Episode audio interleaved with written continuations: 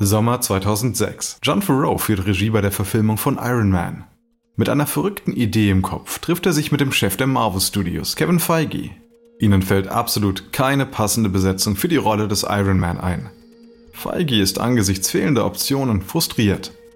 Der Casting Director hat eine Liste mit Namen geschickt, aber da ist, da ist nichts dabei. Favreau geht an ein Regal und fummelt an ein paar Büchern herum. Hey, was ist mit Robert Downey Jr.? Oh, tolle Idee, John. Wirklich, super Idee. In Wahrheit hält er die Idee natürlich für verrückt. Ah, aber Downey hat die Ausstrahlung, dieses Bad Boy-Image. So wie die Hauptrolle, Tony Stark. Zu der Zeit macht Robert Downey Jr. eher wegen Entziehungskuchen-Schlagzeilen. Er ist zwar einerseits für den Oscar nominiert, aber andererseits auch ein Ex-Häftling und Ex-Junkie. Noch fünf Jahre zuvor musste der Schauspieler die Ausfallversicherung selbst bezahlen, weil kein einziges Studio ihn anstellen wollte. Und die Entscheidung ist enorm wichtig, denn Iron Man wird der erste Film der neuen Marvel Studios sein. Wenn er floppt, ist es gleich wieder vorbei mit dem Marvel Cinematic Universe. Iron Man sollte eigentlich von Tom Cruise gespielt werden. Warum jetzt Downey Jr.? Einige Führungskräfte bei Marvel sind strikt dagegen. Auf gar keinen Fall. So, gibt es sonst noch Vorschläge? Favreau und Feige rufen Freunde des Schauspielers an, die sich für ihn verbürgen. Und er werde versichert, seit er wieder clean sei. Sie bitten also Robert Downey Jr. eine Probeaufnahme zu machen. Das musste er seit den frühen 90ern nicht mehr tun. Aber es klappt. Sein Engagement wird im September bekannt gegeben. Und die Reaktion ist, naja, nicht gerade überwältigend. Die New York Times nennt Downey Jr. einen Schauspieler, der sich jenseits der Welt pubertierender Filmfans bewegt. Und in einem Filmforum ist zu lesen, statt mit diesem bescheuerten Gesicht sollten sie ihn einfach mit einer Maske filmen. Der erste Teaser-Trailer feiert auf der San Diego Comic Convention 2007 Premiere. Der Regisseur, flankiert von seinen Darstellern, steht auf der Bühne und lässt das Filmmaterial ablaufen. Das hier ist das Highlight der neuen Linie von Stark Industry. Man sagt, die beste Waffe ist eine, die man nie abfeuern muss. Aber ich bin eine andere Meinung. Ich bevorzuge die Waffe, die man nur einmal abfeuern muss. So hat sie mich schon Dad gemacht, so macht es Amerika und es hat bis jetzt verdammt gut geklappt. Noch bevor der vierminütige Trailer zu Ende ist, gerät die Menge in Halle H in Bewegung. Die Menschen jubeln wie verrückt. Plötzlich ist der Film, in dem ein abgehalfterter Schauspieler einen C-Klasse Superhelden spielt, der Blockbuster des Sommers.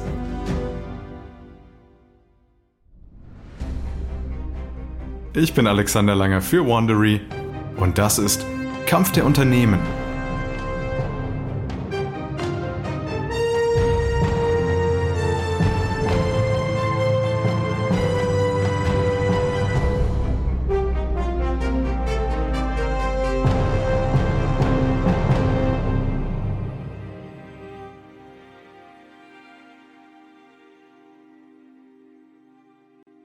Es gab eine Zeit, in der sich niemand für Marvel-Trailer interessierte. Wie wir in der letzten Episode gehört haben, hielt man Superhelden schlicht nicht für Blockbuster tauglich. Dies ist unsere sechste und letzte Folge über die Auseinandersetzungen zwischen Marvel und DC Comics. Wie die große, finale Schlacht, die heutzutage fast jeden Superheldenfilm beendet, findet das Duell zwischen Marvel und DC nun auf einer größeren, lukrativeren Bühne statt. Diese Episode heißt Das Kino-Universum. Die Superheldenwelle ist vor allem auf die lange Erfolgsreihe der Marvel Studios zurückzuführen. Iron Man war nur der Anfang. Das Studio ließ auf den Überraschungserfolg einen Hit nach dem anderen folgen. Und jetzt, zehn Jahre und 17 Filme später, gibt es keinerlei Anzeichen einer Abschwächung. 17 Hits in Folge, keine Flops. Ungewöhnlich für Hollywood. Also, wie macht Marvel das? Es liegt wohl an einer Entscheidung, die getroffen wurde, noch bevor der erste Film auf die Leinwand kam. Mit einem eigenen Konzept hob sich Marvel in den 60ern vom Konkurrenten DC ab. Seitdem fühlen sich die Leser mit den Geschichten und Charakteren verbunden. Erinnern Sie sich an den Studiomanager David Mizell, der 2005 die Finanzierung der Marvel Studios zu sichern half? Mizell ist nicht nur ein in Harvard ausgebildeter Hollywood-Insider. Er ist sogar mit Comicbüchern regelrecht aufgewachsen. Und er ist deswegen mit all ihren Stories vertraut. Mizell überlegt, und wenn sich alle Figuren in den Filmen ähnlich wie in Comics vermischen, so würde jeder Film ein Vorspann des Folgenden sein. Im Grunde genommen gibt es nach dem ersten Film nur noch Fortsetzungen. Im Marvel Cinematic Universe bewohnen alle Charaktere dieselbe Welt und können deswegen miteinander interagieren. Eine Figur wird in einem Jahr als Nebenrolle eingeführt und im nächsten Jahr bekommt sie dann ihren eigenen Film. Die Ereignisse in einem Film haben Auswirkungen auf den nächsten. Das MCU, wie Fans es nennen, lässt Figuren aus Marvel-Filmen in Marvel-TV-Shows auftreten und dann erscheinen sie wieder im Film.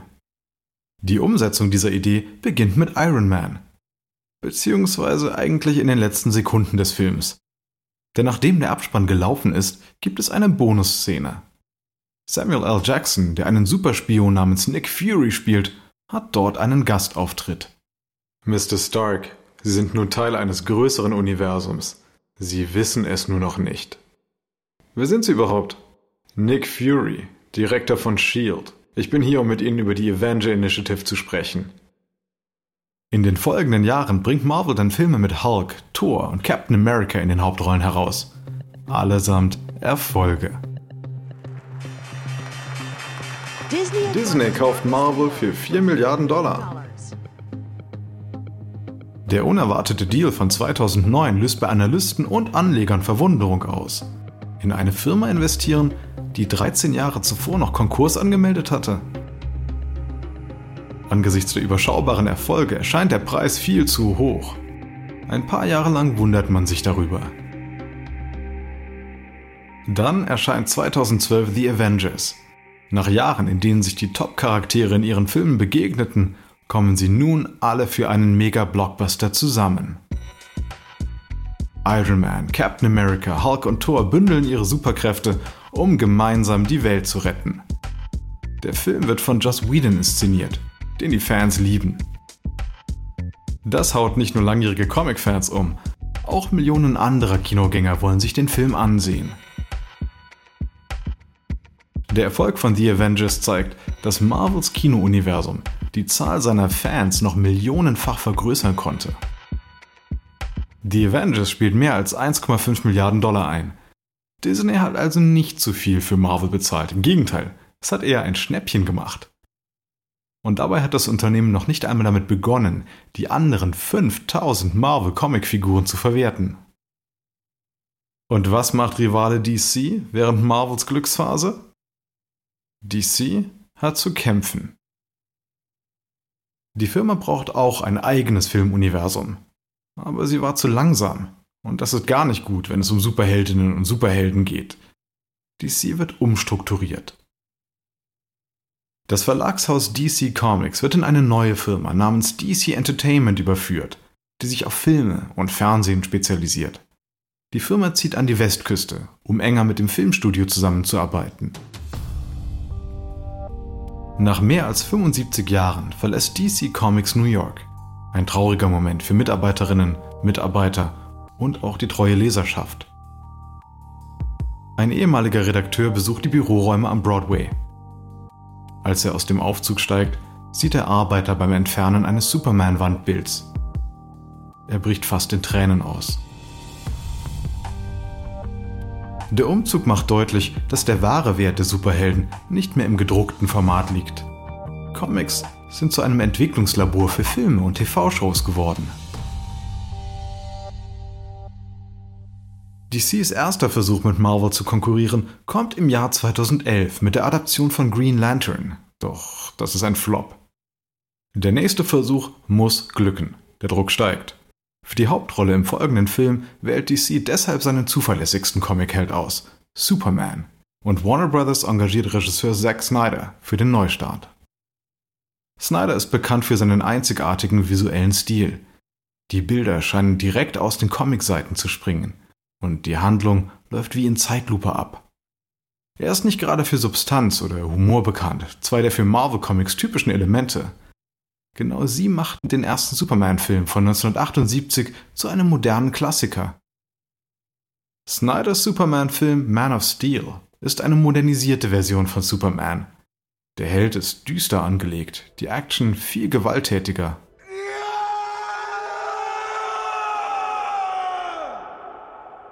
Der größte Schockmoment von allen, Superman bricht dem Bösewicht am Ende das Genick. Der Mord verstößt gegen den Verhaltenskodex, den der Herausgeber von Superman 1941 aufgestellt hat. Denn damals lautete eine der Richtlinien, Helden sollten niemals einen Gegenspieler töten, egal wie bösartig der auch sein mag. Viele Zuschauer sind von dieser Version von Superman abgestoßen. Die Kritiken sind gemischt. Der Film bringt Geld ein, ist aber kein Erfolg. DC ist wieder einmal ratlos. Ein Man of Steel Sequel wird zugunsten eines neuen Plans auf Eis gelegt. Eines Plans, der Marvel-Fans irgendwie vertraut vorkommt. Bereits zu Beginn dieser Reihe haben wir Warner Bros. CEO Kevin Tsujihara kennengelernt. 2014 hatte einen mutigen Plan, in den nächsten Jahren zehn Superheldenfilme herauszubringen. Und wie bei Marvel sollen diese Filme miteinander verbunden sein.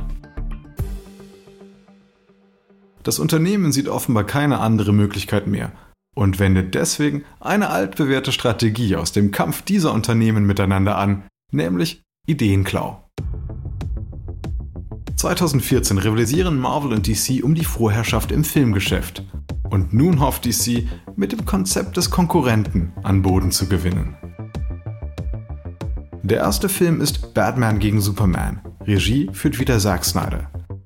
Während DC seinem Rivalen Marvel nachjagt, gehen sich beide Seiten immer wieder scharf an. Die Sticheleien erinnern an Marvels Blütezeit in den 60er Jahren, als Stan Lee DC in der Öffentlichkeit Marke Ads nannte.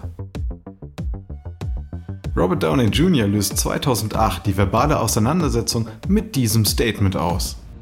Wissen Sie was? Scheiß auf DC Comics. Das war schon immer mein Standpunkt. Snyder steckt nicht zurück und schießt gegen Marvels weniger bekannte Figuren. Meiner Meinung nach ragen Batman und Superman aus den Superheldenfilmen heraus, schlicht weil sie Batman und Superman sind. Sie sind nicht irgendein random Ant-Man der Woche. Doch Batman vs. Superman wird diesen Worten nicht gerecht. Der Film zieht nicht und wird von den Kritikern verrissen. Es hat also nicht geklappt, mit Marvel mitzuhalten. DC fällt eher noch weiter zurück. Der Film sollte eigentlich eine Vorlage für DCs zukünftiges Filmuniversum sein, aber wenn diese bereits beim Publikum floppt. Das Unternehmen hat also zwei Möglichkeiten. Es kann wieder von vorne anfangen oder es kann mit Snyders missglücktem Ansatz weitermachen. Beide Optionen sind schlecht. Jeder Film kostet fast 200 Millionen Dollar in der Herstellung. Jedes Projekt ist ein Risiko. Wenn so viel Geld auf dem Spiel steht, muss DC eine neue Lösung finden. Und das möglichst schnell.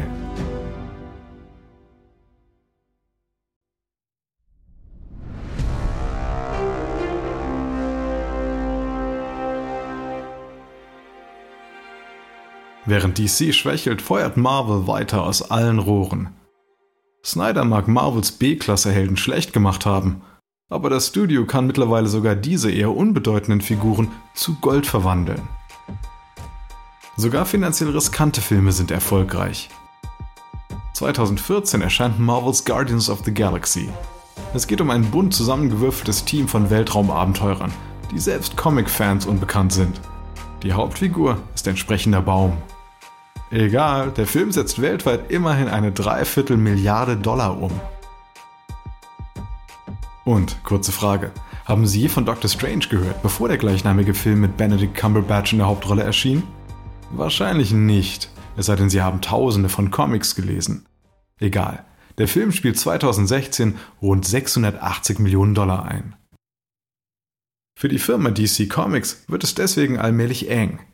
Alles hängt vom nächsten Film ab. Dieser Film heißt Justice League Und wie Marvels Avengers vereint er die Helden des Unternehmens in einem spektakulären Epos. Superman, Batman, Wonder Woman, Aquaman und Flash. Alle sind sie dabei. Superheldenfans wünschten sich seit langem, all ihre Lieblingsfiguren gemeinsam auf der Leinwand zu sehen. Justice League scheint also eine todsichere Sache zu sein. Und dieser Film soll die Krönung der DC-Filmwelt werden. Doch irgendwie hat DC den Superheldencode immer noch nicht geknackt. Denn die Filme sind nicht gerade Flops, aber sie enttäuschen auf der einen Seite Kritiker und auf der anderen Seite die Fans. Ticketkäufer sind logischerweise kritisch. Noch kritischer werden sie, wenn negative Nachrichten durchsickern. Berichten zufolge soll Warner Bros. unzufrieden mit Regisseur Zack Snyder sein. Er wird entlassen. DC braucht also einen anderen, um den Film fertigzustellen. Nur wer? Wir wissen, naja, dass Marvel und DC einander nicht offen kopieren. Das ist eine Art Handel, der bis zu den Anfängen der Superhelden in den 30er Jahren zurückreicht. Da DC aber unbedingt einen Regisseur braucht, wendet es sich an den Erfinder von Marvels Superheldenuniversum, Joss Whedon. Er hat Avengers und dessen Fortsetzung geschrieben und inszeniert. Das ist so, als ob DC Marvels Jack Kirby klauen würde. Whedon wird geholt, um große Teile des Films neu zu drehen. Er soll den Film schlicht leichter machen und, naja, mehr im Stil von Marvel gestalten. Whedon tut sein Bestes, aber Justice League ist letztendlich wohl nicht zu retten.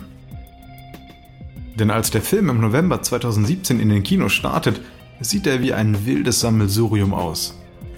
Es ist ein weiterer finanzieller und künstlerischer Rückschlag für DC und Warner Bros. Justice League spielt am Ende weniger ein als die vorherigen Filme des DC-Universums. Puh. Tatsächlich noch weniger als ein anderer DC-Film, der etwas früher herauskommt. Wonder Woman. Die Fans fragen sich, was mit dem DC-Filmuniversum wohl passieren wird. Geht es jetzt völlig bergab? Um das zu beantworten, sollten wir auf die Anfänge zurückblicken. Zuerst gab es die Comichefte. Die Leute lasen die Geschichten der kostümierten Helden auf Papier. Das funktionierte über Jahrzehnte. Doch irgendwann hieß es, entweder wir verändern uns oder wir gehen unter. Der Comicautor Grant Morrison meinte, gedruckte Comics waren der erste Schritt auf der Reise der Superhelden. Er nennt es die Zündung der ersten Raketenstufe. Dann wurde diese erste Stufe abgeworfen.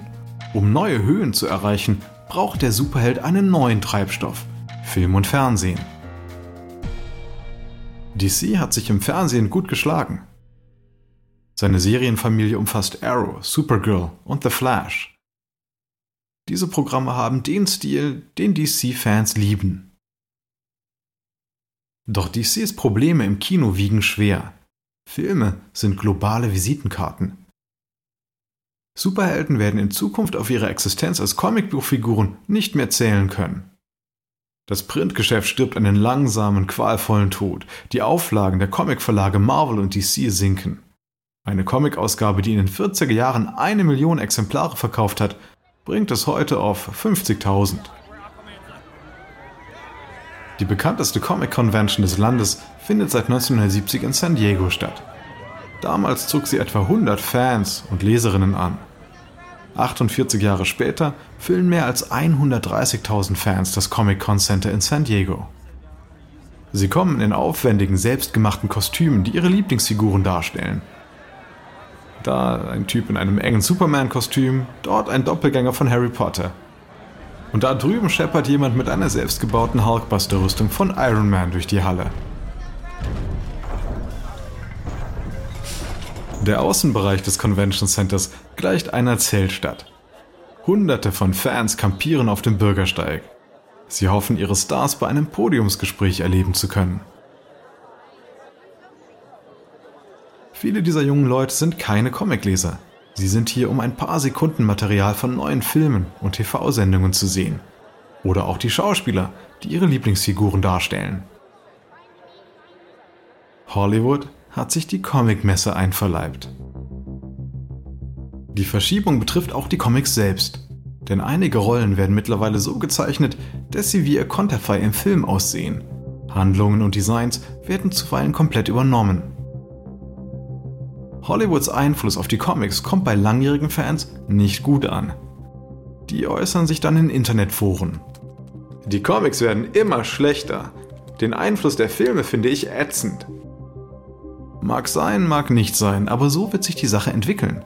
Filme nehmen an Bedeutung zu und bringen eine Menge Geld. Und sie helfen, Marvel auf Position 1 zu halten.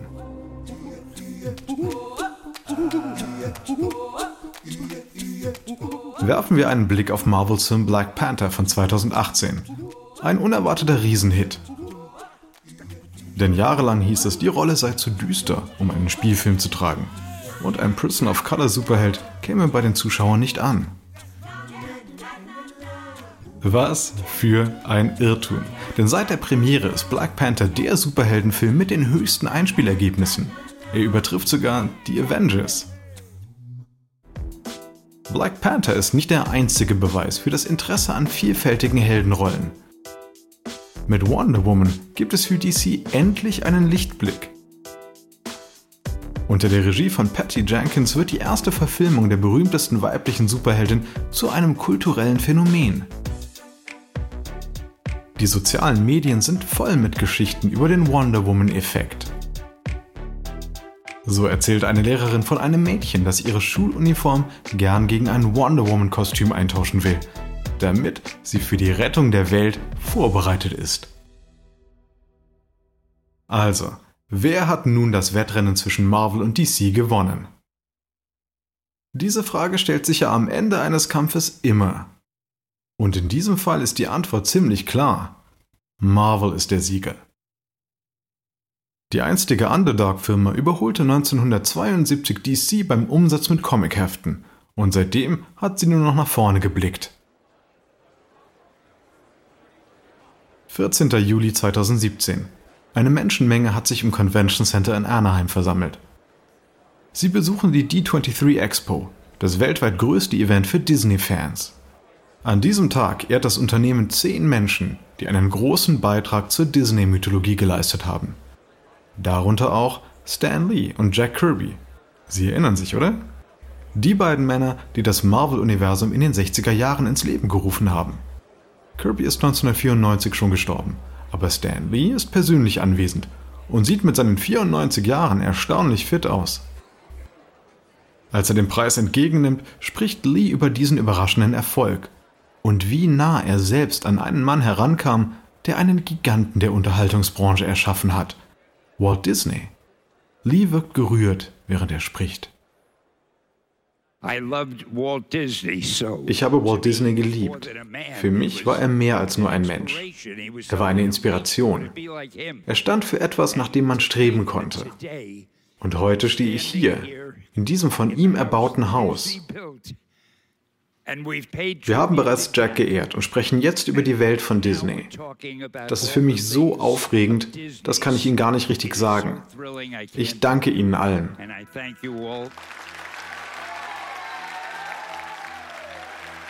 Die fantasievollen, zuweilen lächerlichen Ideen, die Stan Lee, Jack the King Kirby und andere in den frühen 60er Jahren ausgeheckt haben, sind heute die Grundlage für ein Multimilliarden-Dollar-Imperium. Marvels Figuren sind in Freizeitparks zu sehen. Marvels Charaktere zieren T-Shirts.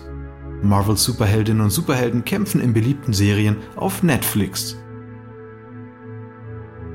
Aber vergessen wir auch DC nicht. Denn ein Unternehmen, das Superman, Batman und Wonder Woman erfunden hat, sollte man nicht abschreiben. Im Moment ist DC Comics seinem Rivalen unterlegen, das ist schon richtig. Aber wir haben die beiden Comic-Spezialisten schon einmal aus der Asche auferstehen sehen.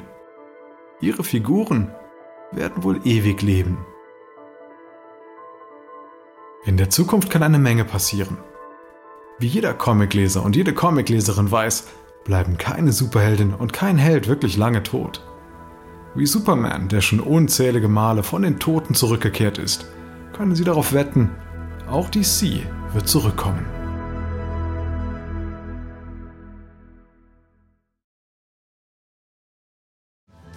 Ein kurzer Hinweis zu den Dialogen, die Sie soeben gehört haben. Wir wissen natürlich nicht genau, was gesprochen wurde, doch die Dialoge basieren nach bestem Wissen auf unseren Recherchen. Ich bin Ihr Sprecher, Alexander Lange. Reed Tucker hat diese Geschichte geschrieben. Er ist der Autor von Slugfest, Inside the Epic 50-Year Battle between Marvel and DC. Karen Lowe ist unsere leitende Produzentin und Redakteurin. Das Original-Sounddesign stammt von Bay Area Sound. Unser ausführender Produzent ist Marshall Louis. Erstellt hat sie Erna Lopez für Wondery.